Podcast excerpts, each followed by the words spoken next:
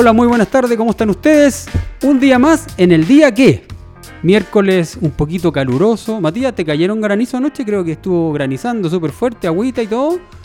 ¿Cómo te fue con los granizos? Eh, sí, allá en Maipú estaba, estaba lloviendo harto, no granizó, pero oh, se escuchaba la tormenta eléctrica también fue, fue bien fuerte. Fue muy, muy entretenido. Estábamos con miedo. Bueno, hoy día seguimos con nuestro, eh, nuestra línea de programas de lo que es la inclusión, la diversidad en Chile. Tenemos hoy día una invitada. eh, ella se llama Pris Rojas Navarro. Eh, ella que no quiere que le digan Priscila porque es muy largo, así que le digo Pris Rojas Navarro. Eh, y la profesión de ella, mira que va a ser entretenido porque esto va, a causar ruido, esta cosa en, la- en las redes sociales. Y la profesión de ella es mamá y cuidadora de Mateo. Y eso suena como extraño. Bueno, la mamá eh, yo creo que es la profesión, de una de las profesiones más sacrificadas que existe en la vida. Lejos, todo lo que hemos sido, hemos sido hijos de una mamá, sabemos el esfuerzo que hacen ellas cada día para poder cuidarnos como hijos y también hoy día las mamás que, te- que de alguna manera tienen, además de- de- se le adiciona un trabajo, una responsabilidad distinta, que es la de tener un hijo con discapacidad. Pris, muy buenas tardes, bienvenida al programa El Día Que, ¿cómo le va? Hola, bien, gracias. Primero, gracias por invitarme. Estoy súper contenta de volver a estar aquí en Radio Touch Muy bien. y para hablar sobre todo de este tema. que es la mucho. inclusión. Cuéntanos un poquito, Pris, vamos a ir al tiro al grano. ¿eh? Cuéntanos un poquito, ¿quién es Mateo? Háblanos de Mateo, queremos saber cómo es, quién es, qué hace Mateo. Bueno, Mateo es un niño de 5 años, mi hijo, eh, que tiene un síndrome de West como enfermedad base. Eh, esto es enfocado en epilepsia refractaria, tiene hipertonía, eh, retraso psicomotor global del aprendizaje como alrededor de 5 años más o menos. Es como un bebé de un año, él va al colegio, bueno, tiene muchas terapias, va a quimioterapia, eh, todo lo que un niño en situación de discapacidad debe tener para poder avanzar un poco más. Supuestamente, Claro. supuestamente. Sí. Cuéntanos, y, y- y él tiene, bueno, cinco años, dices tú, pero como tiene un retraso de edad, en el fondo tiene un año, digamos, Claro. podríamos decir eso, ¿no? Técnicamente hablando. Eh, y- y- y de alguna manera, ¿cuál es, cuando tú me hablas de esa, de esa discapacidad que tiene, cuéntanos de qué se trata específicamente, la primera. Claro, eh, bueno, como te digo, es a base de una epilepsia que es eh, un poco difícil de controlar con medicamentos, que si no está como con los medicamentos que debe, él le vuelve las crisis, puede hacer, no sé, pues tres, cuatro crisis en un día, y ahí ya le tienen que volver a cargar a otros medicamentos o subirle las dosis, depende del peso, la talla y... ¿Y cómo lo haces con eso de los medicamentos, Pris? Mira, hoy día, eh, bueno, tuvimos cinco años eh, comprando los medicamentos en, la liga o, en las farmacias, eh, las grandes cadenas de farmacia, pero hoy día nos entrega el consultorio los medicamentos de mi hijo. Eso hace un mes atrás. Ya, Sin saber que podíamos hacer esta gestión para... ¿Y eso por qué? ¿Porque está incluido en algún programa social específico? No, lo que pasa es que nosotros lo atendemos a mi hijo particular. ¿Ya? Entonces no sabíamos que podíamos acceder igual a los medicamentos de... Públicos en el fondo. Claro. Ya, se hicieron. Usted, la irresponsabilidad fue de usted, entonces. Sí, todo ya, porque de repente podíamos reclamar. que- Sí, No, no, no. ya, no. perfecto. Pero ahora están un poquito más aliviados porque seguramente están gastando bastante menos, eh, menos inversión hoy día en, en- tanto en, en remedios, ¿no? así es. Cuéntame una cosa, y Mateo está en el colegio, está en el colegio. Sí, ¿A qué, a al colegio. colegio va Mateo? Mateo va al Sol de la Reina, que queda en Peñalolén, que es un colegio maravilloso, que es una escuela especial, Perfecto. todavía, que como muchos sabemos que las escuelas especiales ya deberían... No deberían llamarse especiales. Claro. Muy bien. Y va en un colegio con ocho niños en una sala, donde hay... Ahí a él le hacen kinesiología, terapia, terapia, fonoaudiología, los ve el psicólogo a nosotros también como, como, familia como en núcleo general, familiar, claro. Y mm, él va al colegio en la tarde y es un colegio muy lindo. Sí, es lindo y la gente que trabaja ahí tiene mucha vocación. ¿Ya? Entonces eso a nosotros nos llena que, que nuestro hijo pueda estar ahí porque sabemos que lo atienden con mucho cariño. Pero ese, cuando tú dijiste como, no sé si lo viste Matías, pero cuando dijiste lindo fue como, como extraño. Algo ahí hay que no concuerda como ustedes quisieran, me da impresión. Quizás los profesores son muy buenos, quizás son vocacionales, pero algo ahí parece en el ambiente que no es muy bueno, ¿no? Yo creo que el no, el no estar en una escuela común hoy día me hace cuestionar un poco que mi hijo tenga que ir a un, a un colegio especial. ¿Ya? ¿Y por qué? Porque siento que todos los niños tienen el derecho a estar en cualquier tipo de colegio. Entonces, el, el haberlo tenido que devolver a su colegio así como base, que era el Sol de la Reina, nos causó como un poco de, de sentimientos encontrados en realidad. Empezamos el año en un colegio em, común de Macul, donde nos encontramos con un par de situaciones que no, no, nos, no nos favorecieron mucho, entonces eh, decidimos devolvernos a este colegio, que a pesar de que es maravilloso, la idea era que él terminara su año escolar en una escuela común. ¿Ya? Pero sabiendo que él no, eh, por una cosa básica, digamos, sabiendo que eso no va a poder ser en esta sociedad, en nuestra sociedad hoy día, Sí, sí. eh, es mejor que esté acá, ¿o no? Si yo lo miro desde acá, muy lejos, o sea, no estoy ahí, pero yo lo miro de ahí, es mejor que esté ahí, ¿o no? Eh, sí. ¿Cierto? Sí. Entonces ya no debe causarte tanto problema el, pucha, Hoy- yo quería ese. No, Claro, hoy día no. Él debe estar acá hoy día. Quizás mañana, pasado, en un año más, a lo mejor ya no va a estar ahí, va a estar allá. Pero eso va a depender también del esfuerzo y de lo que ustedes están haciendo constantemente para que. Mateo se inserte como corresponde Ujú. hoy día en, un- en una escuela normal, como decimos nosotros por ahí. Que yo siempre digo lo mismo, ¿ah? los seres humanos normales no existimos. No, para nada. La normalidad de los seres humanos no existe. No. Somos todos iguales o no somos todos iguales. Pero normales, no. Yo. Y, insisto en eso porque la, terapeuta que estuvo conmigo, que es mi hija, que estuvo acá, ella me ha hecho aprender y entender muchas situaciones respecto a los chicos con discapacidad, con el tema de integridad, con la diversidad, con los problemas psicomotores, etcétera, etcétera, etcétera. Y ahí yo he ido entendiendo también, eh, porque bueno, gracias a Dios yo tuve mis tres hijos sin ningún problema y no tuvieron nunca un problema de nada. Entonces uno mira hoy día desde afuera y claro, uno debe entender que los niños son todos iguales y las personas somos todos iguales. El tema es que uno hace la diferencia. Así Uno es. sin querer hace la diferencia y marca la diferencia y te vas notando que eres distinto al otro, que no debería ser. Eh, pero lamentablemente la sociedad que tenemos hoy día es así. Y, con eso tenemos que luchar.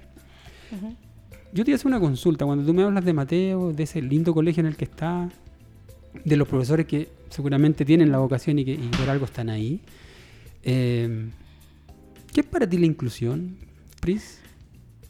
La inclusión. ¿Qué es eso aquí? No sé. ¿No te suena algo entretenido la inclusión? No. No, para nada. Cuéntame por qué. ¿Qué, qué, qué pasa? Porque en el fondo uno dice inclusión. Eh, porque nos ha tocado vivir la no inclusión. La exclusión. Todos los días. Todos los días. De- desde que nos levantamos en la mañana y salimos a la calle, nos damos cuenta que a pesar de que mucho ocupan la palabra inclusión, la gente no sé si no sabe o no quiere aprender lo que significa. Entonces hay situaciones de la vida que a ti te demuestran que la gente o no le importa o, o uno lo ve así ya, no, si la gente está tan cansada que quizás no quiere aprender. Pero me toca vivir todos los días. Cuéntame una cosa y cómo la vives. Uy, tengo muchas experiencias. El programa es tuyo, así que de partida em, ver que a mi hijo no lo integran en una sala de clase, eh, que no lo integran en, quizá en un cumpleaños, esas cosas, por- eh, no sé, porque la música va a estar muy fuerte, porque los niños hacen mucho ruido, porque hay muchos niños y se estresa, esas cosas como que tú de a poco te van como desinflando, por decirlo de alguna manera. Y ya después no salí prácticamente a la calle, no sacáis mucho a tu hijo porque sabes que si tú vas en el metro, me tocó una experiencia hace como un año atrás que fue horrible, esperar dos horas para poder subirnos al vagón del metro. ¿Y por qué? ¿Por Porque no mi hijo iba en silla de ruedas. Ah, Y lamentablemente era hora punta, después del doctor. Y la gente era como que lo miraba así como, ay, no lo van a dejar subir. Pero nadie hacía nada. Claro. Todos miraban, pero nadie decía nada. Nadie hacía nada. Entonces, esas cosas como que mm, me llevan a pensar que la gente no, no, no quiere aprender o no entiende lo que es la inclusión. Cuando, cuando tú hablas de la primera parte que me dijiste, que no lo, no lo incluyen en las salas de clase. Y por otro lado me dices que el colegio es maravilloso y que los profesores son entretenidos. O sea, hablo de- del colegio que, que, que estuvo al principio. ah, el anterior, Sí, anterior. Sí. Sí, porque el colegio de ahora es como muy todo especial para los niños. Todos participan, eh, tienen su espacio. En el otro colegio lamentablemente tuvimos esa situación. Quizás no con todo. Llegamos a este primer colegio por un tema de que Siento que si tú no le enseñas de, niño, de, de muy chicos a los niños que existen las personas en situación de discapacidad y que tienes que compartir con ellos y que todos los días vas a encontrarte con alguien, si no les enseñas de chicos ya difícil es que aprendan de grandes a no ser que tengan una persona en situación de discapacidad a su, lado. Pero desde ese punto de vista, cuando tú hablas que ellos sepan y que les enseñan, yo pienso que no son ellos los que tienen la obligación de- de aprender, digamos, Es la- es sino que es la familia, ¿cierto? El adulto el que debiese enseñar y hacerle ver la vida como es. Claro. De hecho, me llama mucho la atención porque cuando mi hijo Mateo llega hasta, a este colegio común, como le digo yo, eh, sus compañeros de clase lo recibieron muy bien. Eh, lo querían mucho, de hecho, se sentaban al lado de él a ayudarle a hacer las tareas. Mi hijo no, no entiende mucho las situaciones, él no toma lápices, pero los compañeros sí le hacían, le agarraban la manito y le hacían dibujar, cosas así. Pero tú te das cuenta que, claro, lo hace un niño, pero un adulto no, como que se tratan de restar un poco a estas situaciones. ¿Y cómo, por, qué, por qué tú piensas que los adultos en general somos así? Yo me voy a incorporar porque soy parte de esta sociedad, pero ¿por qué tú piensas que somos así? ¿Por qué, qué, qué ves tú que podría estar mal? Yo creo que primero la base es, es por el, el aprendizaje que uno no le entrega a los niños desde pequeños, en la casa, en los colegios. Y segundo es porque lamentablemente si las personas no tienen una persona en situación de discapacidad a su lado, es difícil entenderlo. Pero, pero hoy día, y voy a ir a- al otro extremo, digamos.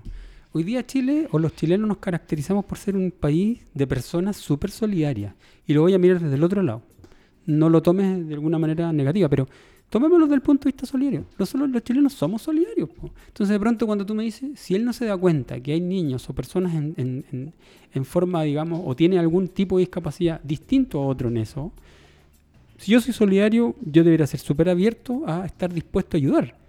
¿Dónde, Claro. está, ¿Dónde está la diferencia? Porque nos Mira, caracterizamos por eso. Eso es yo, lo que decimos. Yo veo como el, el plano de esta manera. El, le- Chile es solidario cuando, sé, pues te pongo el ejemplo de Teletón.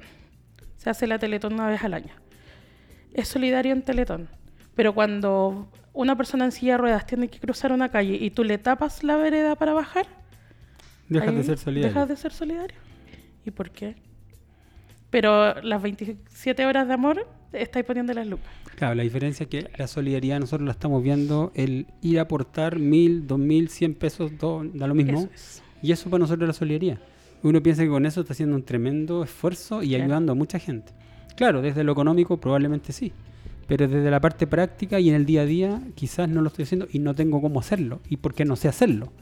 Ok, ¿qué piensas tú que podríamos nosotros hacer para que eso suceda? Porque hay cosas que uno debe hacer para que sucedan. Claro. Nosotros, por ejemplo, yo soy de, la, de las personas que eh, trato de enseñarle al otro a, a no hacer cosas que, bueno, en general en mi vida trato de hacer cosas que no molesten al resto o no pasar a llevar al resto. Entonces igual como que, que trato de que la gente entienda de que estas situaciones, por ejemplo, de taparle la pasada a una persona en silla de ruedas o de repente, no sé, pues, no sé si te has dado cuenta que, que se suben a la, a la berma y dejan un espacio entre... Sí. Ya, esas cosas trato de que la gente entienda de que no se deben hacer porque al final, claro, uno en su metro cuadrado está está súper bien, está tranquilo, pero también tenemos que respetar el espacio del de, del de al lado. Entonces tratamos de que siempre esté, ¿Y cómo le enseño yo a la gente a respetar el espacio del del lado? yo creo que con empatía, ¿Sí? sí. ¿Y cómo le enseñamos la empatía? Eh, bueno, hablando más que nada, yo creo. Mira, mucha de la gente que me, que me escucha hablar de repente o a la que le cuento mi historia, eh, hoy día sí se ponen mis. O sea, quizás no se van a poner totalmente en mis zapatos porque en realidad no tienen un hijo en situación de discapacidad, pero sí van a ver que, que el que ellos eh, abran un poquito su mente a lo que es la discapacidad, a mí me va a ayudar a que mi hijo tenga una mejor calidad de vida. Y por lo menos el círculo que, al, al que nosotros nos rodeamos entiende eso. Entonces hoy día ya, por ejemplo, eh, si a nosotros nos invitan a un lado, saben que mi hijo les va a molestar un poquito la música, se baja un poco la música. Para que el Mateo se sienta más cómodo. o se le da un espacio a él para que se sienta cómodo. Entonces esas cosas de a poco uno los va replicando en- entre las personas y después esas mismas personas va replicando a otra persona. Mira, sabes que yo tengo una, una amiga en eh, que tiene un hijo en situación de discapacidad y esto pasa y así se va replicando, replicando. Pero cuando la gente tiene interés, porque si no tienen interés nada que hacer. Y si yo, no sé, me estoy haciendo la pregunta, pero ¿cómo? Quiero, quiero como hacerla muy, muy directa. Es como, ok, tú haces cosas para que la gente entienda lo que es tener un chico en situación de discapacidad. Perfecto. Eh, pero ¿basta con eso o, o hay que hacer otro tipo de No. cosas? Yo creo que todo eh, tiene que empezar por hacer una, visibiliz- una visibilización de las personas en situación de discapacidad, pero a nivel así como general.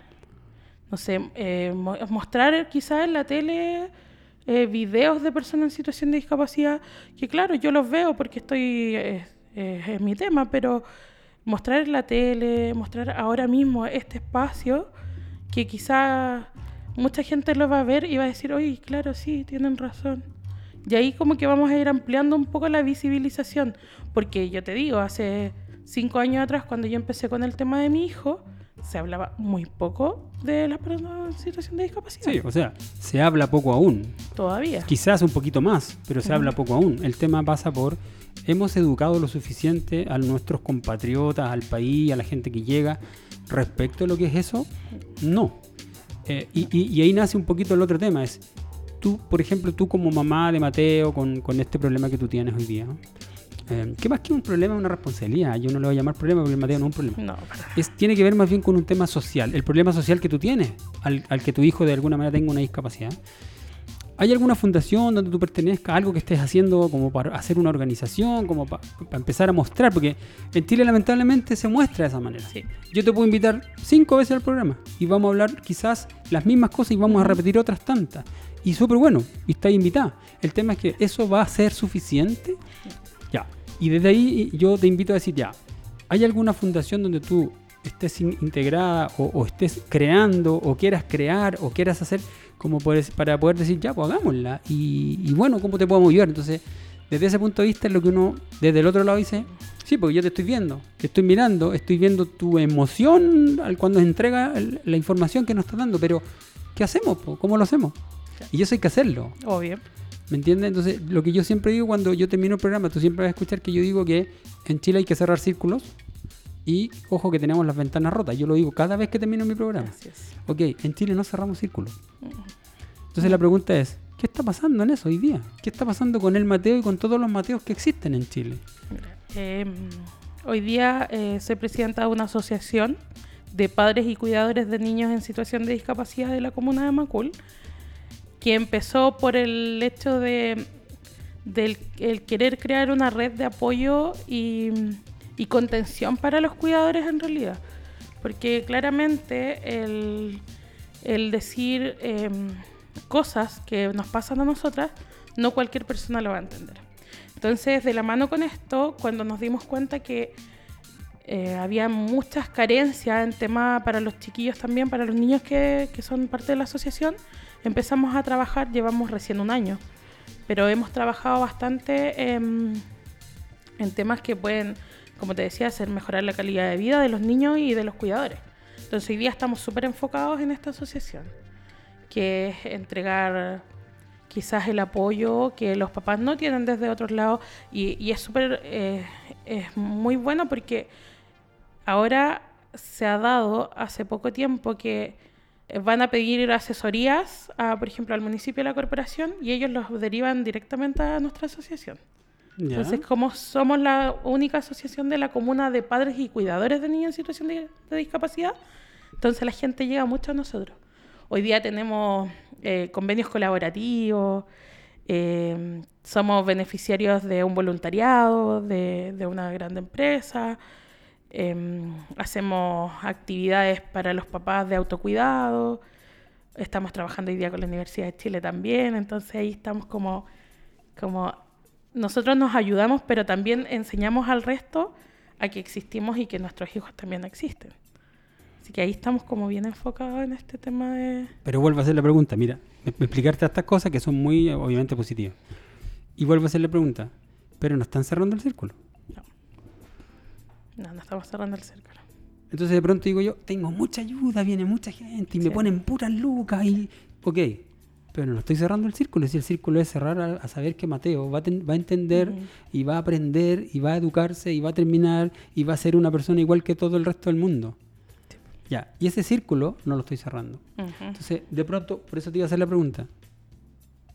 ¿De qué? No, no de qué. Pero, ¿cómo cerramos el círculo? Porque tienes esa ayuda. Claro. ¿De qué otra forma, aparte de educar, porque ya está claro, ¿de qué otra forma hacemos que estos papás que pertenecen a esa corporación, ¿no? Asociación. Asociación, eh, empiezan a mostrar que se van cerrando círculos, que sí se pueden cerrar círculos con los chicos. Ya sea en el ambiente, ya sea en la tranquilidad del ambiente, ya sea con sus compañeros, ya sea con la socialización que deben tener ellos, con la relación que yo tengo que tener con el chico que, vive al frente de mi casa, eh, y que es un niño igual que yo, eh, como desde la, desde la mirada de un niño, eh, con las diferencias que cada uno tiene, pero no más que eso. Entonces, ¿cómo cierro yo ese proceso? Porque yo vuelvo a insistir, sí, efectivamente hay mucha ayuda, pero no estoy Sí. cerrando el círculo. Sí, la verdad es que y es como que de pronto nos difícil. perdemos, ¿o no? Sí, la verdad es un poco difícil porque depende mucho de, bueno, como somos muchas personas, todos tenemos distintas formas de ver el, cada uno nuestro tema. Yo te puedo decir hoy día, yo quizás sí puedo cerrar mi círculo, pero la otra persona que está al lado eh, va a ser difícil. Porque tiene otra forma de ver la vida, otra forma de ver lo que la situación que ellos tienen. Hoy día, por ejemplo, yo tomo la enfermedad de mi hijo quizás no como un castigo como la toman otras cuidadoras. Yo lo tomo así como, como que él me eligió a mí para yo guiar un camino y quizás no solo el de él, el, el de otras personas también. Pero hay otras personas que no lo toman de esa manera y lo, lo ven como que casi es un castigo de Dios, que lo, lo que comentaba el otro día, ¿qué hice yo para merecer esto casi? ¿Pero por qué? Sí, ¿no? Sí. eh, bueno, en el círculo que nosotros nos rodeamos en temas de rehabilitación y, y centros de rehabilitación y cosas así, hay mamás que te he escuchado así como, yo no hice nada porque me tocó a mí. Entonces ahí tú te das cuenta que es difícil pensar en cerrar un círculo cuando son muchas personas distintas. Y ya ahí tú ves y decir cerrar un círculo en general, más difícil aún. Ahora que tú comentaste eso de que los papás o algún papá dice que por qué lo castigó Dios de esa manera, me acordé de una experiencia que yo tuve en una de mis capacitaciones en una empresa en el norte, específicamente en Iquique. Yo capacitaba gente del área de minería. Y en una oportunidad, siempre en, mis- en mis capacitaciones hablo del tema humano, que es lo que más hablo yo en mis capacitaciones, es un tema humano, un tema cercanía, comunicación, el, el amor por el otro, etcétera, Porque es lo que falta. Es lo, esas son las cosas que yo hago en el día a día. Y un día levanta la mano un señor que dice, yo quiero contar mi experiencia, me dice profesor. Sí, cuenta la experiencia. Bueno, yo fui castigado por Dios. ¿Y por qué? Y, y todos como castigados por Dios. ¿Y por qué? Bueno, yo eh, desde 14 años, desde los 14 años que vivo con mis papás, y tuve que cuidar a dos hermanas que tenían problemas mentales. Por lo tanto, yo hasta el día de hoy cuido a las dos hermanas que viven conmigo. Eh, Son enfermas mentales, son controlables, digamos, porque eh, son personas que viven en el sur de Chile, en el- muy, muy al sur de Chile, donde no tenían la posibilidad de tener ni una cuidadora ni una enfermera, ¿no es cierto? Los papás de él se murieron los dos, por lo tanto él quedó a cargo de sus dos hermanas. Y eh, el hermano mayor que vivía en Santiago fue y se trajo a una hermana a vivir a Santiago y él se quedó con la otra. Y para él siempre fue un castigo de Dios lo que le había tocado en su vida. Y voy a lo que tú recién decías, Pris. ¿Y por qué te lo comento? Porque me acordé de esa historia y te lo quiero decir y ojalá se lo puedas transmitir a los papás. Y si los papás quieren que yo vaya a hacer una charla, no tengo ningún problema en ir a hacerle la charla. Encantado voy a ayudarle y a, a cooperar para cerrar ese círculo. Pero hay que cerrarlo. El compromiso es que lo cierre. Y yo le digo a este señor, a ver, pero espera un poquito. ¿No será al revés? ¿No será al revés? Me dice, ¿cómo al revés, profe? ¿No será al revés que es el premio que te dio Dios a ti, como un ser humano que hasta el día de hoy ha cuidado a sus dos hermanas con ese problema mental? ¿No serás mejor un agradecido de Dios por haberte dado la oportunidad de poder hacer lo que hiciste hasta hoy día por tus hermanas, más que un castigo? Y me queda mirando y me dice, la verdad que nunca nadie me había dicho lo contrario. Ese señor lloró ese día porque nadie le había hecho como campanita en la cabeza así, a ver, para, para, para, míralo al revés. Míralo al revés, porque al revés quizás es la posibilidad que tú tenías hoy día de mostrar lo que tú eres. Así es. Es más, yo ese día, los compañeros que estaban en la sala se levantaron, aplaudieron, lo abrazó cada uno de ellos y le dio las gracias a él por hacer lo que ha hecho con sus hermanas. Es como tú decís, no, no era un castigo. Es al revés, es como, si tú crees en Dios, es una bendición. La bendición que te, do- te dio a ti de tener vida, de estar entero, de tener trabajo, de poder alimentar, de poder cuidar y de poder que tengan un sueño diario normal y que duerman tranquilas. Así es. Ya. Desde ese punto de vista tú dices ya, ¿por qué la gente no piensa eso? Ahora, más allá de, de- de- de que yo diga o que es un castigo para mí, ¿por qué lo toman así? Si al final del día, vuelvo a lo que decíamos antes, si al final del día nadie de nosotros es una persona normal. Así es. Eh, es complicado el tema, pues yo, yo lo veo como que cada uno tiene una misión en la vida. Es que sí. Sí, y la misión de mi hijo quizás vino a hacer un clic en mí. Bueno, no- yo siempre fui una persona que, que siempre he estado como bien metida en lo social y, y hago millones de cosas como para tratar de cambiar, como se dice, el mundo de alguna manera. Pero este Mateito vino a hacer como otro clic y tratar, como te digo, de que yo pueda eh, orientar quizás a algunas mamás. Eh, le contaba el otro día a las niñas que, que de repente había mamás que me decían, que decían así como que estaban aburridos de, que sus hijos gritaran y que sus hijos estuvieran todo el día que llamándolas, que mamá, mamá. Y un día en esta situación le digo a una de las mamás, ¿sabes qué? Tú tienes que agradecer que tu hijo te dice mamá, porque el mío no me dice mamá. El mío no anda corriendo por todos lados, le dije. Así que tienes que ser una agradecida de que tu hijo lo haga. Yo agradezco las cosas que hace mi hijo porque veo la situación de otros niños que de verdad que, por ejemplo, están postrados y mi hijo por lo menos se mueve, por lo menos él hace sonidos. Entonces esas cosas, eh, si tú no le das como, como ese significado a las cosas, la gente de repente toma, lo toma, como dices tú, de la peor manera. Sí, claro. Pero yo hoy día digo, de hecho, eh, tengo un pensamiento medio loco con respecto a lo de Mateo. Yo, yo digo, pucha, de cierto modo veo que mi hijo está como, está como encerrado en esta burbuja que es su enfermedad, pero al mismo tiempo veo que, pucha, que, que él no ve la maldad que hay en el- alrededor de- eh, del mundo, por ejemplo. Entonces, por esa parte, yo igual me quedo tranquila porque él no está viendo todo lo que está pasando. Él no está sufriendo lo que sufren otros niños. Entonces yo digo, ya. Lo veo como, trato de ver el vaso más, como más- medio lleno. medio lleno que, que medio, Medio vacío. vacío. Entonces, esto trato de replicárselo a las mamitas o a los papás o a los cuidadores, de que nosotros tenemos una misión en la vida. Quizás mi misión era tener a mi hijo en situación de discapacidad y poder ayudar a otras mamás en situación de discapacidad. Eso nadie lo sabe, Es que solo tú lo sabes. claro.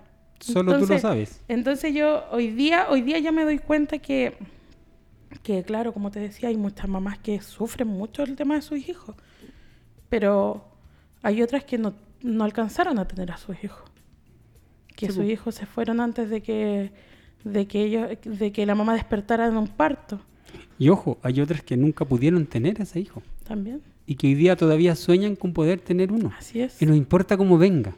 Lo importante es tener algo tuyo. Sí, Y eso es lo que tú tienes hoy día.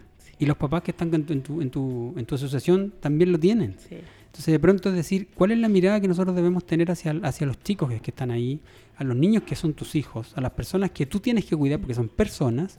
sí. Eh, bueno, ¿cuál es tu desafío? po? O sea, si tu desafío es decir y, y pegarte en el pecho todos los días que fue una culpa y que es un castigo y que no sé qué cosa, es como, ¿sabéis qué? El que está sirviendo aquí no eres tú. sí. El que está sirviendo aquí es tu hijo. Así es. Por lo tanto, si tú quieres ponerte dura y ponerte así como drástico en el tema, ¿sabéis qué? Déjame a tu hijo y tú desapareces. Claro. Frío, lo digo fríamente, pero claro, hoy día la sociedad no nos sirve en ese tipo de personas. No. Pero ciertos chicos, como bien dices tú, como Mateo, que yo me acuerdo perfectamente que los papás cuando había algún chico con problema de discapacidad o con algún problema mental que había mucho antes, yo me acuerdo muchísimo antes, eh, siempre los papás de uno, por lo menos los míos, siempre decían que esos chicos que tenían esa- esas discapacidades enfermedades eran su- los angelitos que te llegaban a, a, a cuidar tu casa, a estar contigo, a, a apoyarte, ¿cachai? Como ese angelito que llega a cuidarte y uno lo mira hacia atrás y claro, po, antiguamente recuerda que las personas que tenían síndrome de Down o que tenían algún problema de discapacidad o algún, o algún problema, digamos, mental, porque había mucho, eh, siempre se mantenían encerradas en las casas Así y los papás no los sacaban a la, de la calle, a la calle por lo mismo, porque para el mundo eran personas enfermitas. Sí. Que Era el día- hoy mongolito, no la enfermita. ¡Ay, terrible! Que hoy día no se dice, pero Sí. bueno, antiguamente es así. Yo tenía una vecina, una vecina contigua a nosotros, que ella tenía síndrome de Down, la Rosita. Y ella siempre estuvo dentro de la casa. Y cuando la mamá recién se dio cuenta de que eso no era una enfermedad, que era un niño distinto a otro, que era diferente porque ella tenía, ojo, mayor coeficiente intelectual que otros, se dio cuenta de que, claro, había cometido un, un error su- con su hija hasta los 10 años. La Rosita salió a la calle a los 11 años en su vida a juntarse con los niños que vivíamos por ahí y que éramos vecinos de Claro. ella sin ningún problema. La diferencia es que ella iba a un colegio de chicos de síndrome de Down. Claro. Pero era eso, iba, volvía y se encerraba. Ella jamás compartía con nosotros. Cuando salió a los 11 años de vida, su- al patio, a la vida, a la calle, nunca tuvo un problema con ella y nunca la miramos distinta. Jamás lo hicimos. Mira, Esa chica tuvo, mira, no estoy seguro, pero creo que falleció a los 38 años. ya. Pero Que- vivió Sí, y, y y se antiguamente casó. era, era un problema. mm, Hablemos como Como se hablaba. pero hablemos más antiguamente, antes de, no sé, po, eh, los- por ejemplo, los niños con epilepsia eran como casi obra del diablo. Así es. Sí, po. Porque estaban poseídos, algunos, Claro. según, lo- según alguna religión. y se y, y se vi y todo eso vino tras, eh, así Sí. como ya Marcó una tendencia. Claro, mucho. Marcó una tendencia. Y eran los que no salían a la calle Así y, es. Y por un prejuicio social también, que como todos la gente pensaba que era como obra del diablo, no lo sacaban de a la calle porque le podían tratarlos de, de quizás qué manera. Entonces ya hoy día por lo menos ya no existe ese, Bueno, ese prejuicio. Eso pasaba, y mira, y mira las diferencias, Pris, porque eso pasaba porque ese tipo de personas, o la gente de esa época, que estamos hablando hoy día de tener sobre 60 años quizá, un poquito más diría, más, sí. más, ¿no? Ya, esos papás que hoy día tienen más de 60, y yo creo que mucho más, eh, no tenían la educación base, po. Así es. no tenían la educación base. Pero si tú miras hoy día en el siglo XXI, yo diría que el 90% de los papás tenemos la educación base, po. Sí, Y aún así, siguen pensando de esa manera. sí, es verdad. Sí. Y aún así no le estamos dando la pasada a un chico en silla en el metro. Y aún así le tapamos la pasada en las bajadas de calle para que cruce un semáforo. Y aún así miramos feo porque ah, el niñito pesado. O sea, es como, a Claro. ver, de pronto tú decís ya. Entonces ya no tiene que ver quizás con esa educación base, Ujú. sino que tiene que ver más bien con un tema de egoísmo, de individualismo, Sí. de ser una, capa una persona como, ¿cómo lo puedo decir yo?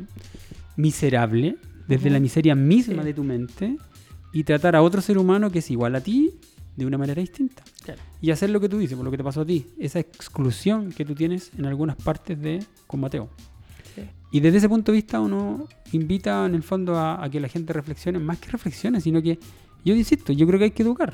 Sí. Tengo hartas ideas para darles, pero hay que educar. Sí. Hay que educar, hay que insistir, insistir, insistir. Y lo que a mí insistir. más me hace ruido es que, eh, claro, tratemos de buscar, pero la gente no piensa que mañana o en una hora más a ti te puede pasar lo mismo.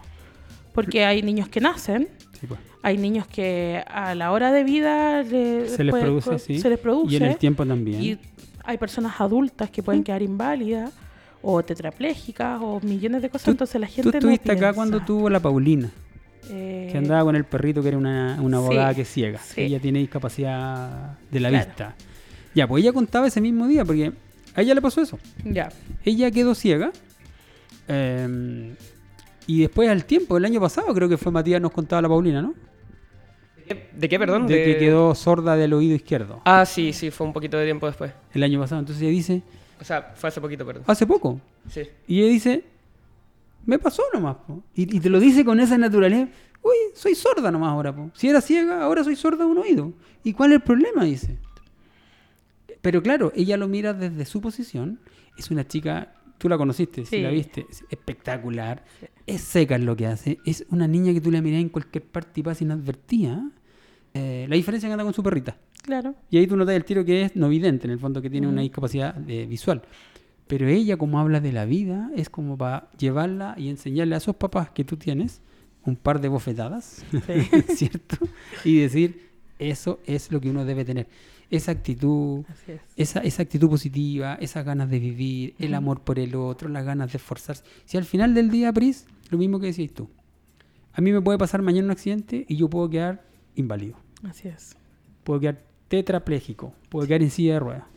Lo que le pasa a este famoso corredor de, de autos, que es el Michael Schumacher, que sigue en coma, y él corrió toda su vida en autos, en velocidad sobre 400 kilómetros por hora, nunca tuvo un accidente, se cayó esquiando, y lleva cuántos años? Cinco años, no más, del 2013. Sí, el otro día Del lo habíamos buscado 2013. también. Sí. Y tú dices, él nunca pensó que le iba a pasar eso. Nunca. Ok, por lo tanto digo yo, así como nos puede pasar esto, también nos podemos morir en un par de segundos. Claro. La gente no piensa eso, no se pone en el otro. Entonces digo yo, ¿qué es lo que nos queda a nosotros como seres humanos?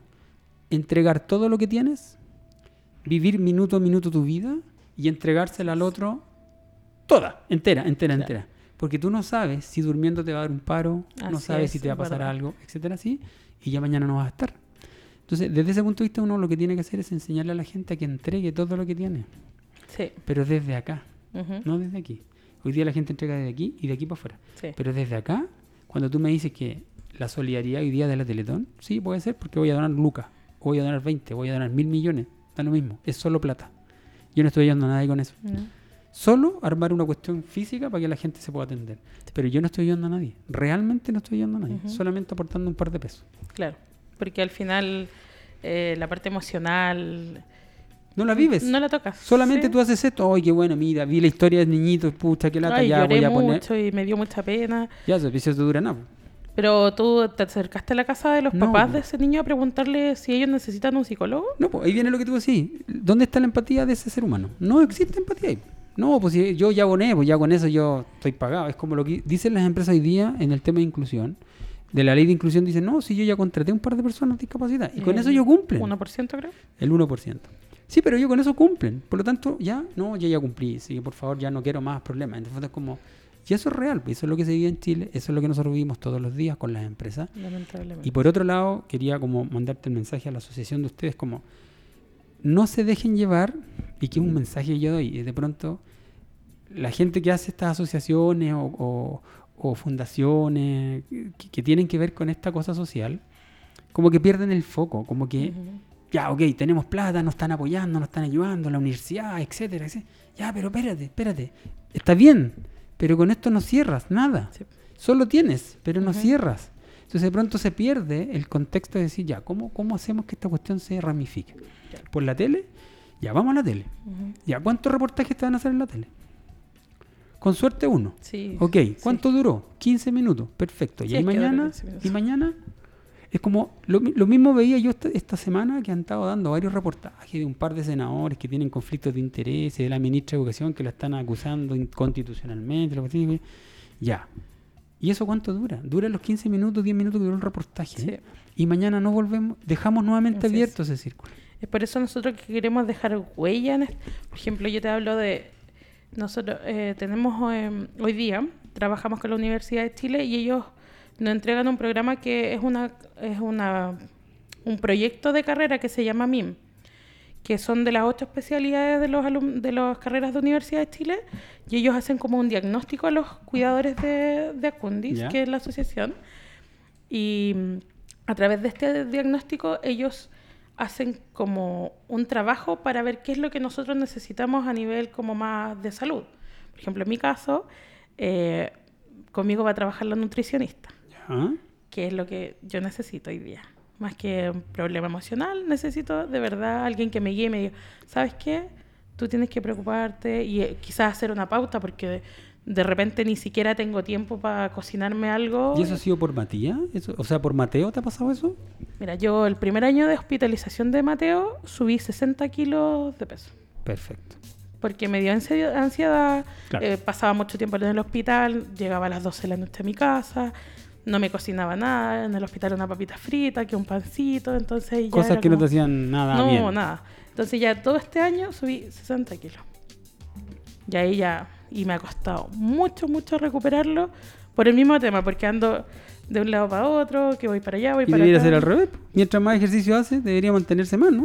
Pero no como bien, no como a mi hora, entonces Claro. ahí ya como que se El desorden forma el desorden y queda Ya. Y, y, está- y- y ya partiste con eso, ¿no? Claro, gracias a este, a este como convenio que se hizo con la Chile, eh, tenemos esta, bueno, que hay kinesiólogos, hay terapeutas, hay enfermería, eh, medicina, entonces ya ahí tú decís, ya por lo menos ellos no están aportando con lucas, pero están aportando con conocimiento. Sí, Y eso nos va a quedar a nosotros. le están ayudando, Y claro. tú decís, ya, buenísimo.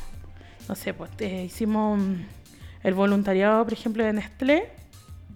No es que a nosotros nos entreguen productos. Ellos van a hacerle em, actividades lúdicas a los niños, les van a celebrar los cumpleaños, van a ayudar a los papás a que ellos tengan sus necesidades básicas todos los meses y ahí tú decís, también estoy dejando una huella. ¿Por qué? Porque la mamita quizás no va a tener que gastar tanto en remedios porque este voluntariado le va a entregar los remedios. Pero, Sí, pero ahí tengo que hacer una pregunta. ¿Los papás están conscientes que eso es solo una ayuda o lo, o lo van a tomar como todo lo, lo que hacemos los seres humanos, acostumbrarnos a que sea una mala, No. una mala costumbre decir, no, qué rico que me están regalando cosas? Ellos saben que solo es una ayuda. Sí, Sí, ya. sí, y tratamos todo, cada vez que podemos recalcarlo, chicos. Eh, si bien eh, tenemos la posibilidad de pensar que en algún momento se puede acabar y que esto no es obligación. Porque Sí, no es claro. una obligación de A, la a eso me gente. refería, a eso me refería. Es que ellos están haciendo un acto de, de- de cariño, de amor hacia los chiquillos o hacia nosotros Es mismos. un aporte social. Claro. Entonces ahí uno dice, ahí uno como que vuelve a, como que te vuelve a dar esta fe en la humanidad Sí. cuando tú ves estas cosas que quizás para algunos son pequeñas, pero para otros son gigantes. O sea, sí, pues. En este caso, pues usted es una tremenda ayuda. Sí, totalmente. Porque hay mamás, de re- realmente est- eh, la asociación tiene, la mayoría de las mamás son vulnerables, de las familias son vulnerables, entonces tú decís, "Pucha, ¿cómo los podemos ayudar? ¿Cómo podemos aportar ese granito de arena? Quizás no controle el castillo, pero un granito de arena. ¿Cuánta gente tiene la asociación? Hoy día somos 15. Sí, éramos 27 al principio, pero se fueron bajando a poco, porque algunos no tienen tiempo, otros no... ¿Y dónde funcionan? Eh, en distintas partes de Macul. En colegios, eh, la- el municipio abrió un programa que se llama Escuela Abierta, ya. que entrega cinco colegios de la comuna en las tardes para que la- los vecinos puedan pedir su espacio y hacer cualquier tipo de actividad no remuneradas. Entonces nosotros ocupamos escuelas abiertas para reunirnos, para hacer actividades, para de repente eh, hacer distintos tipos de cosas con los chiquillos. Así que ahí también tenemos el complejo Iván Zamorano, que es como un complejo de deportivo de Macul. También tenemos espacio. ¿Dónde está ese? Está en Guamalpaca, en Santa Julia, con los espinos. Por ahí, cerquita. Santa Julia con los Sí, en espinos. Macul. Pasado la Copec, Sí, por hacia- Macul. Porque hacia hay una, arriba. hay una cancha, ¿no? No, pero es, es como un recinto, no es una es, como un cancha. es como un gimnasio, una cosa Sí, chica. una cosa así, sí. Pero también tenemos espacio ahí. De hecho, con la U de Chile trabajamos en, en Iván Zamorano. Y, eh, de- por espacio no tenemos nada que decir. Siempre están ahí como disponibles para nosotros, bueno, y para toda la gente que... ¿Cuál es el proyecto que están ahora desarrollando así como fuerte? Hoy día queremos tener em, la Casa Cundis, ¿Ya? donde podamos tener eh, una sala de estimulación ¿Ya? para los niños, eh, donde podamos tener una, una sala de reuniones y no tener que andarnos dando vueltas, donde quizás los papás puedan ocupar los espacios para celebrarle los cumpleaños a su hijo o hacer distintos tipos de charlas, actividades, eso queremos hacer. ¿Y cómo, ¿Y cómo quieren lograr eso? Porque para tener una casa es como difícil. Sí. ¿No se han contactado con inmobiliarias, con empresas de ese tipo? Eh, lo primero que queremos hacer es postular a proyectos. Pues, después de un año con la personalidad jurídica podemos postular a, a proyectos como del tienen. gobierno. Tenemos un año, pero hace tres meses recién nos salió la personalidad jurídica. eso se demora un año. Sí, tenemos que tener un año de antigüedad Sí, para claro. poder. Pero de a poquito, de a poquito vamos a ir avanzando. Es que ese de a poquito, Pris, es cuando tú dices, se me pasó el tiempo. Puede ser. Y en nuestra idiosincrasia es muy, es muy común que eso suceda. Se me pasa el tiempo. No pudimos porque se nos fue ese. Yo traté, yo traté, Mm. yo traté, yo traté. Y como trató toda la vida, nunca lo hizo. No, por eso, nosotros eso te digo yo es, Cumpliendo el año ya cerramos. vamos a... Consejo, consejo nomás. Sí, está Como bien. ustedes están, ya tenían la personalidad jurídica, necesitan un año como para postular a otro Claro. proyecto. Ok, pero mientras tanto ustedes pueden hablar con las inmobiliarias del sector. Sí, Hay como 5 o 6 inmobiliarias en Macul. Hay como muchas, demasiadas. Y fácil contactarse con los dueños de la inmobiliaria, es muy fácil. Y decir, ¿sabéis qué? Necesitamos una casa y que nos pongan esta sala. Nos compra ustedes, nos dan como datos, se la arrendamos como quiere que lo hagamos. Sí. Pero para eso necesitamos llegar, para eso necesitamos tener la, la- como la personalidad de poder decir, esto es lo que nosotros necesitamos. claro. Abiertamente pedirlo, porque uno está pidiendo algo Sí, y eso es súper válido. Es súper válido porque va en beneficio... Es que más que eso, va en beneficio de, de otras personas que sí lo necesitan y que no, no tienen ninguna cosa mala. claro. ¿Te das cuenta? No? Porque estamos, nos acostumbramos o nos mal acostumbramos a que la gente pide, pide, pide, pide, pide. Sí, pues, pero este es un caso súper específico. Es un caso que en el fondo vas a ayudar a mucha gente y que de alguna Así es. manera también le van a dar un bienestar a sus hijos. Así es. Y tú no están viendo limosna. Solamente le están viendo al que sí puede, que les puede dar un poquito más. Sí. ¿Me entiendes? Entonces, de pronto decir, Sí. ok, hagamos algo con la inmobiliaria. pues. Contactémonos con las inmobiliarias, con, las, con los dueños de la inmobiliaria, con las constructoras que están ahí. Claro. Veamos qué pueden hacer por arrendarnos una casa que esté en el sector y decir, ya, ok, esta es su casa. Y la pagamos un año entero. No sé, da lo mismo. Es como, Sí. ¿cómo llego a acuerdo con ellos? Sí, eh, eh, El- la municipalidad debe tener, debe tener casas en comodato. Ujú. Debe tenerlas. Porque Sí. existen, porque yo sé. Porque yo conocí al alcalde Trujol cuando estuve ahí. Conozco el proceso. Sí. Lo conozco desde dentro. Entonces digo, si existen casas que están en comodato de la, uni- de la municipalidad, ¿por qué no nos pasan una casa y nosotros nos hacemos cargo de ella? La verdad es que esto, eh, estamos como en un proceso ahí de ¿Quién es alcalde hoy día en Macul? Gonzalo Montoya, ¿Y el de qué? independiente.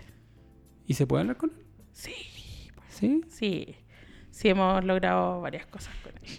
Yo sé que Macul tiene hartas casas Sí, no. el Lo que pasa es que nosotros como, como te digo, como asociación eh, hay un hay un tema en, en, uno- en unos estatutos que como asociación no nos pueden, o sea, las asociaciones tienen como un como, a ver, ¿cómo te explico? ¿Reglamento? Sí, de que ellos no nos pueden entregar a nosotros en comodato, sí a las fundaciones, sí a las corporaciones, pero a las asociaciones es como bien difícil. ¿Por qué son fin- con, con fines de lucro las asociaciones? Eh, no, so- son sin, fin- sin Entonces, fines ¿por qué de no? lucro. Pero hay un tema ahí que, mira, no me acuerdo en este momento cómo es, pero hay un tema ahí con el tema de las asociaciones. No es como, si, como así las fundaciones, que nosotros no somos fundaciones, ni las corporaciones. En un momento lo leí, pero en este momento te mentiría si te dijera algo así como chamullando.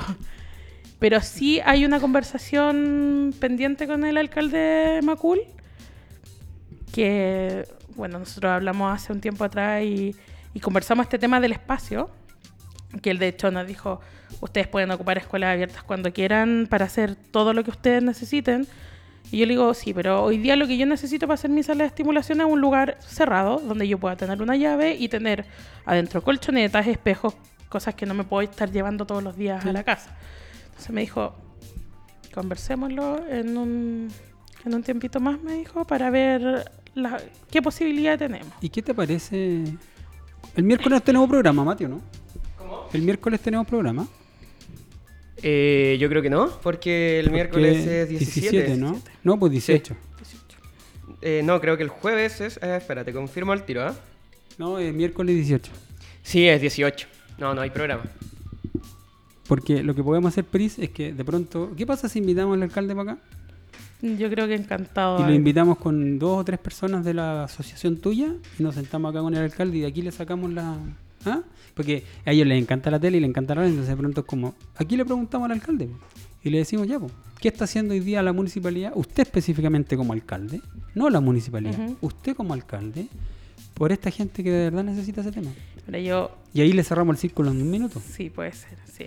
Sí, igual, yo sé que él va a acceder porque de verdad que él tiene más que la voluntad política. Yo lo defiendo porque tuve, eh, tuve unas situaciones con él antes de que él fuera alcalde.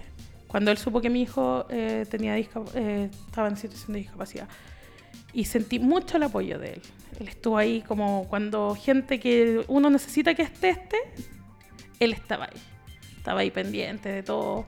Me ayudó ahí a crear algunos bingos por ahí para Bien. para mi hijo. Entonces, tú esas cosas, como que las veis. ¿Y eso tú lo viste por un acto político o solamente por un tema humano? Porque No, yo creo, yo creo que. cuidado que estas cosas están en el no, filo. sí, no, sí, mira. ¿Para qué va a mandar con cosas que el, el tema político es. Es que el tema político da Sí. muchas cosas. Pero hoy día cuando tú ves a un alcalde comprometido con... Yo lo veo con mi hijo comprometido, no, no sé si todas las mamás lo ven así, pero que me dice, eh, mostrándome unas fotos de, de la fundación donde hoy día va mi hijo, gracias al convenio que hizo la municipalidad, que es una fundación de quinoterapia que queda en Calera de Tango. Cuando tú ves y él me dice con una sonrisa en la cara, veo, estaba viendo los caballos y veía a Mateo arriba de los caballos, tú decís, no es, no es tanto lo político. Bueno, pues sí, es fácil comprobarlo. Entonces ahí, ahí el... Bueno, y, y más que esto, decirme que después de tantos años vamos a poder tener una, un centro de rehabilitación en la comuna, Bueno, ahí se nota que está pendiente. y tú decís, chuta. Y eso de es válido. que parece que está pendiente. Bueno, eso es válido. O sea, Sí. está pendiente el proceso y eso es muy bueno. Ahora, claro, porque no tienen que perderlo. A mí me dice, me lo, me lo puede haber dicho dos años atrás, cuando recién empezamos, me dijo, mira, este espacio, después de que sea esto, va a ser un centro de rehabilitación. Entonces yo así como que, o sea, yo le creo, porque igual nosotros nos conocemos hace mucho tiempo y todo. Pero ya cuando lo confirma y le dice a toda la gente y todos los vecinos están hablando de que en ese espacio va a haber un centro de rehabilitación, entonces sí, ya, esto, estos sueños, porque al final son sueños para mí, que mi hijo tenga una terapia que cuesta 600 mil pesos mensuales y, y que lo lleven y lo traigan gratis, entonces sí, chuta, era un sueño que hoy día se cumplió. Que mi hijo eh, en cuatro años más vaya a tener un centro de rehabilitación en su comuna, para mí es un sueño, también se está cumpliendo. Entonces uno dice, ya, es de verdad. Y eso es bueno. sí, buenísimo. Entonces, lo que podemos hacer, Pris, es yo te dejo invitar para el subsiguiente miércoles. Yo encantada. Vamos a cerrar al tiro el tema. Quiero que vengas con tres papás más de la asociación. Y si ojalá puedes, pueden invitar al alcalde que venga ese mismo miércoles de 4 o 5, lo tenemos acá. Igual que han invitado a ustedes tres, Buenísimo. o cuatro si quieres llamar a un cuarto, si es que no viene el alcalde. Eh, pero ya conversado esos temas. Sí, Y invitarlo acá al programa y, y ver qué pasa. pues. Y de aquí hablamos y vemos qué sacamos. Yo sí. Para mí, mira, yo generalmente a la gente política los miro desde lo humano, no los miro desde la parte partidaria política porque no, no me interesa, pero Ujú. en general yo los miro como seres humanos y uno nota, bueno, yo trabajo con personas todos los días, por lo tanto uno mira y sabe con quién está tratando y uno ya, ya mide, ya mide con Sí. una vara y uno dice, ya, este gallo no es nada de verdad, No, de o este hecho- gallo es para la tele. De hecho, uno, eh, la cercanía que él tiene con, con la gente, de hecho, la gente lo quiere mucho porque él es una persona muy sencilla. O sea, fue un buen cambio. sí, sí, bueno, buenísimo. Porque de, de, que, de que, bueno, yo te cuento una experiencia que tuve hace años atrás con, con el alcalde anterior. 13, 14 años eh, limpiando un espacio que nos iban a entregar a nosotros como grupo de niños para hacer una plaza, limpiarlo a puño, sacando maleza, las manos hechas tira. Y dos días de eso cierran con un candado y nos dicen no les vamos a entregar el espacio porque se lo vamos a entregar a, uno, a una flota de colectivos. Y ya que el corazón se parte. pues, a un niño de 14 años que hizo un trabajo maravilloso para limpiar un espacio, ¿Le hiciste la pega? le, hici- le hicimos la pega entre muchos, entre Bueno, papá, hijo y ahí. Le hicieron la pega entonces. Y ahí cuando llega est- esta imagen de, de Montoya como a iluminarnos el paisaje, fue como ya, bien. Como todo lo que hacemos nosotros, no le hacemos la pega a los políticos, ¿no, Mati? Siempre le estamos haciendo la pega gratis. sí, sí, bueno, Siempre. ¿en verdad qué pega hacen ellos? No sé. No, no, que, pero no, nosotros le estamos haciendo, haciendo la pega gratis a ellos. Por eso digo, ellos no es que hagan mucho, en verdad. O sea, no hacen mucho en realidad, pero es eso pasa, ¿te das Sí. cuenta? Entonces, desde ese punto de vista, yo te quiero invitar a eso. Quiero Sí. que, que sigamos reflexionando en este tema. Yo creo que es un tema importante. Vamos a tener a lo mejor amplio. el testimonio de otros papás. Vamos a poder hablar quizás de, la- de las personas. Ojalá tráeme a esa persona que hablaste tú en antes. Sería muy entretenido por conocerlo. Y desde ya te, te ofrezco te ofrezco la, la, la, la posibilidad de hacer unas charlas con usted, Ya, contar desde el punto de vista de la experiencia que uno vive, de lo que hace día a día, reflexionar un poco al, al tema humano desde el interior, porque siento que eso es lo que necesita la gente, no, no, Sí. No necesitáis cosas técnicas. A mí no me interesa tener vein- 20 sillas de ruedas para los niños discapacitados. No, no me interesa. Me interesa de alguna manera reflexionar el humano, en la mente y en el corazón de las personas. Sí. Y eso es lo que en alguna manera uno está llamado a eso y por eso yo te lo ofrezco en forma totalmente social, gratuita, para que no se sienta que uno está cobrando cosas porque en realidad no lo es. Y ayudar en todo lo que uno pueda ahí, pero para cerrar círculo. Yo voy, pero cierro círculo. Buenísimo. ¿Estamos? Bien, estamos listos, Mati, parece. Ya no se nos va el tiempo, se nos fue la hora, fue muy rápido, fue muy entretenido. Pris, yo te agradezco la, la visita, agradezco la honestidad. Dale mucho saludo y un besito a Mateo. Gracias. Eh, y bueno, despídete del programa antes que yo me vaya. Sí, yo te agradezco el haberme invitado, me sentí súper cómoda y bueno, me tomo un minuto para recordarles el 9 de noviembre la Marcha de los Cuidadores, que esta es la revolución de los cuidadores, que fuimos invitados por la asociación APOS, Asociación de Postrado, y nada, pues, pues, decirle a, las- a todos los papás, a todas las mamás que se sienten en esta disyuntiva de qué hacer, que nos contacten a Cundis, que si podemos darles una palabra de aliento lo vamos a hacer y ahí están nuestras, si pueden poner nuestras redes sociales. A Cundis Macul. ¿Se puede poner, Mati? Sí. Ahí salió, salió con su discurso político la Pris, ¿no? ¿Te diste No. cuenta, no, Mati? Salió con la, con la marcha. Sí, Está es bien, que la hay que hacer todo este tipo Pero de no, cosas. pero ¿sabéis qué, Pris? Consejo, no le pongan marcha, cámbienle nombre. Cámbienle un nombre. Hagamos un desfile por los Cuidadores. cuidadores. Es un desfile por los cuidadores. Es que esa marcha suena como tan a lucha, así como tan a guerra, tan a como, ay, voy a ir contra del mundo. Es que en realidad es una, es una lucha hoy No, día. no, no es una lucha. No, no, no, no, no tomes palabras que son duras, sino que toma palabras más... sacri- Es un sacrificio constante. Perfecto. Hagamos un desfile por los cuidadores. Mm, puede ser. A Cundis Macul, ahí está.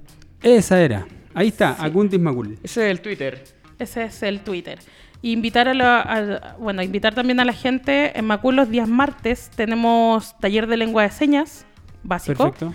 Em, es a precio así como Eso quiero muy aprender yo. barato. Eso quiero aprender. 5 mil pesos las 12 clases. Eso quiero aprender. La lengua de señas. Sí, Me, me inscribo ahora ya.